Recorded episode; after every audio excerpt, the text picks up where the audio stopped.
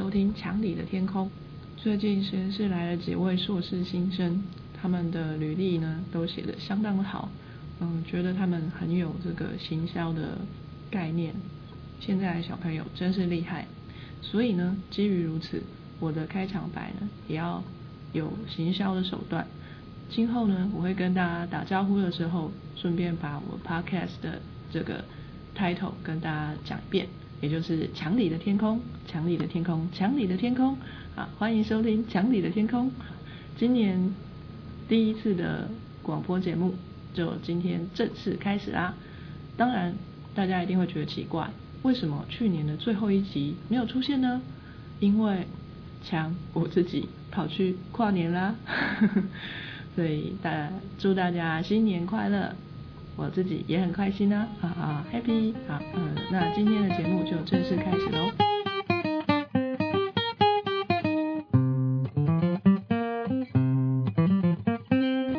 其实今天要跟大家谈的这个话题呢，是相当严肃的，就是有关于学术界的黑暗面，也不是这样讲啦。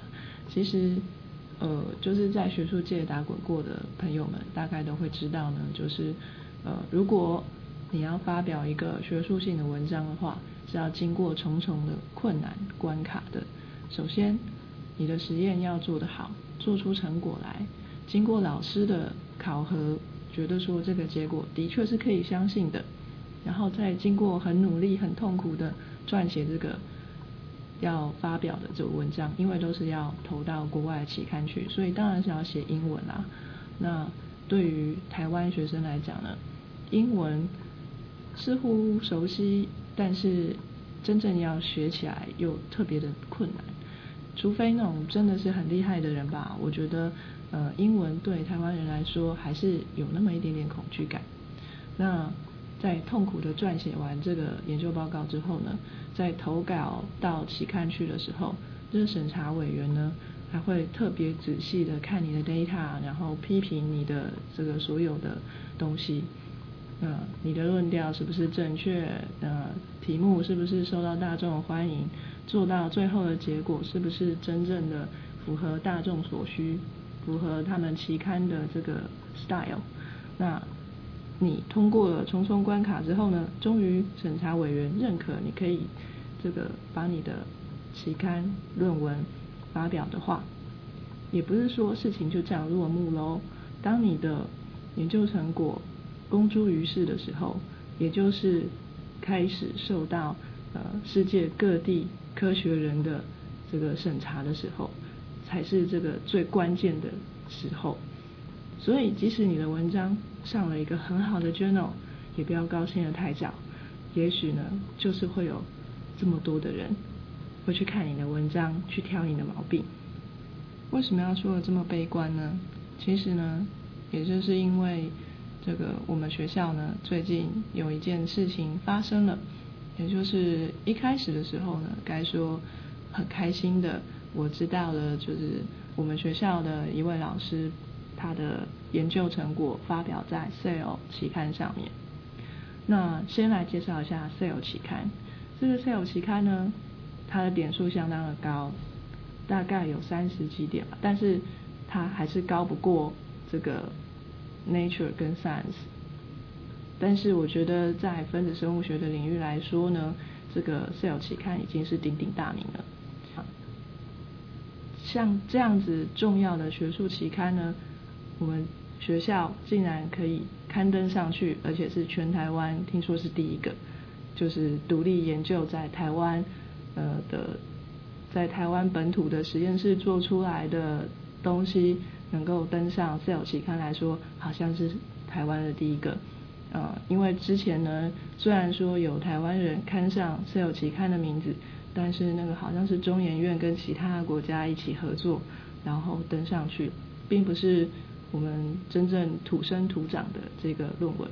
所以听到这件事情当然是很开心啊。可是不久之后，却又听到令人觉得沮丧的事情。在这个文章刊登上 sale 之后没有多久呢，就引起了国外的一个 BBS 讨论站上面的一个讨论的风波。就是有一些这个有一些人呢看到这篇文章之后呢，发现说他所发表的这个图表上面呢，有一些这个怎么讲解析度呢？有一些图的解析度上下不一，也就是有特别强调某一部分的这种嫌疑。那这当然是用 Photoshop 去特别修过的。那可以看出这样子不一样的人呢，也真是很厉害。因为呢，为了这一集的播出，我特别用功去找了一下这一篇 paper，我实在看不出来那个图上下是有什么不一样。虽然说上面的确。因为它是一个放射线的图，就是压片的这个结果。那上面的这个放射线感觉是比较强，所以它比较黑。那下面呢是比较淡。那我觉得这一般来讲应该是很正常啊。那如果说可以看得出来说上下的这个解析度不一样的话，可能是各中高手吧。那这一件事情呢，在网络上呢讨论了很久，也很热烈。最后就是这个人呢，也写信到 Science 这个国际期刊、知名期刊上面去跟他们投诉说，这个 Cell 的期刊上面那一篇 paper 有作假嫌疑。那 Science 他们也写了一篇文章，就是在讲这件事情。那事情就严重啦，因为嗯，一个 Science 是国际知名期刊，Cell 也是国际知名期刊，那他们两个互相打法。这个 Science 说 Sale 他们不够细心啊什么的，所以 Science 当然也就是回头去跟这个老师要这个原始的 data，或者是跟他说我可能有一些问题。由于这一篇学术文章呢是一个非常重大的发现吧，因为它是一个完全观念上的一个呃是一个观念上的更新。它基本上它的内容是在说，呃，细菌当中的 sigma factor，它能够独立去操、独立去作用，而不需要其他的分子来帮忙。这听起来呢，就是跟以前我们的这个概念不太一样，因为我们觉得 RNA 要做这个要转译、要转录的时候呢，似乎是需要很多其他 protein 一起来帮忙各司其职。然后才能够完成这样一个伟大的工作。但是竟然在剧里面，这位老师他证明了，只要 sigma factor 它本身就可以把 DNA 打开，是一个观念上的突破。但就因为这它其中一个图呢，也不晓得是不是不小心啦，就是这个在操作上面的时候有一点点的疏失，但并不影响他其他的 data。那那这位。老师他本身也坚持说，他的这个论调，他的理论是正确的，他绝对可以再重复出这样子的结果来。如果说这个理论的确是可以重复的，而不是呃子虚乌有捏造出来的，那即使说那个期刊上面的那个图是有经过修改的，那应该也是不影响这件事实的真理性吧？我觉得。嗯，科学研究就是要找出事实的真相，而不是说，嗯，好像本末倒置啊，就是打仗一样啊。你在这个科学的领域里面打得你死我活，但其实科科学的真相在哪里呢？在 Science 上面写这篇文章呢，另外还有提到说，这一位老师他在另外一个期刊上面，同样也是去年发表的这个在 JPC 上面的一篇文章当中的 data。也是有过度这个美化 data 的这个嫌疑。那个图是的确是还蛮明显的，就是有一个方块它特别的白。但是关于这件事情呢，好像学校方面也没有准备要做什么样的反应。呃，当然最主要还是针对于这个发表在 Cell 上面的那一篇期刊啊。那这一位老师他本人呢，其实。他的研究室就在我们研究室的对面而已，所以他的研究生我们天天都见得到。呃，这位老师他本人也是一位很随和的人，他，嗯，我觉得他本身看起来就是一个学者的样子吧，还蛮有那种气质的。嗯，我觉得他是一看起来就是一个苦干实干的那种研究者，所以我觉得他能够这么坚持他的理论是对的，我想他应该有能力去证明吧。当然，学校方面虽然也成立了这个调查小组来去，就是向这位老师呢。就是调查他的他的这个实验成果到底是不是真的，而这位老师也说给他三个月的时间，他可以做出就是能够说服大家的这个这个实验来。嗯，我觉得大家拭目以待吧。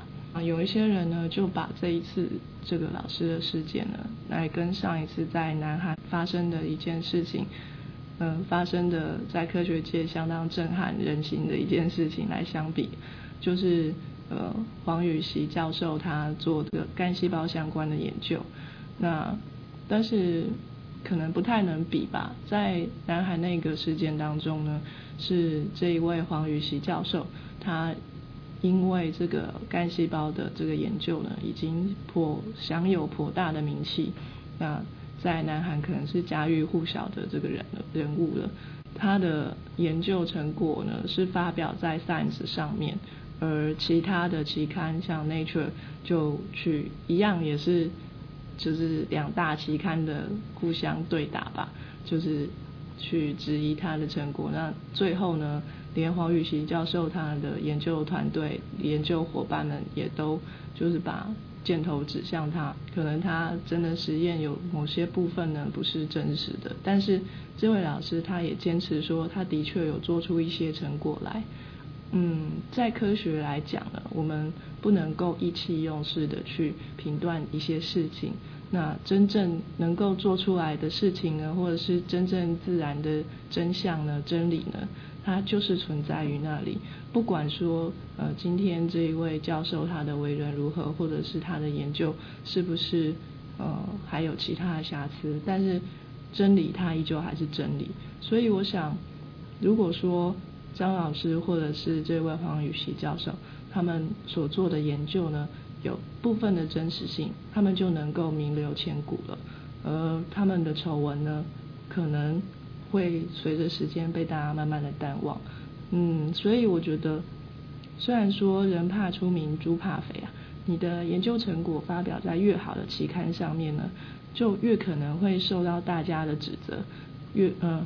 越可能会受到大家用很严厉的眼光去判断，但是呢，我相信这一些呃国际知名的期刊，他们的审核者呢，就是这个审审查的委员呢，本身就有非常呃不错的功力了，能够登上这些期刊就已经是非常了不起的事情了。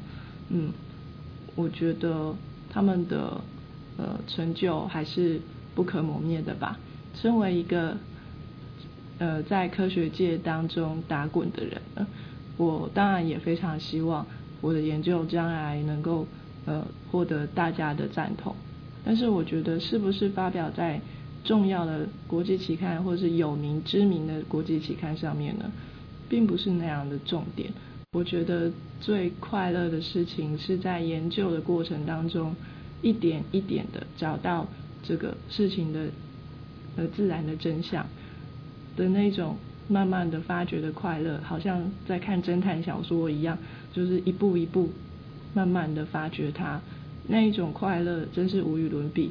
不管说今天你的发现能不能够登上就是很好的期刊，今天呢这个科学人讲座今天就讲到这边，呃下一次的节目呢，我想应该会准时在下个礼拜四放上，呃放上来，所以。大家可以准时来收听今天的节目，就跟大家讨论到这边。如果大家有什么意见的话，可以留言在我的部落格上面。今天的节目就到这边喽，谢谢大家的收听，拜拜。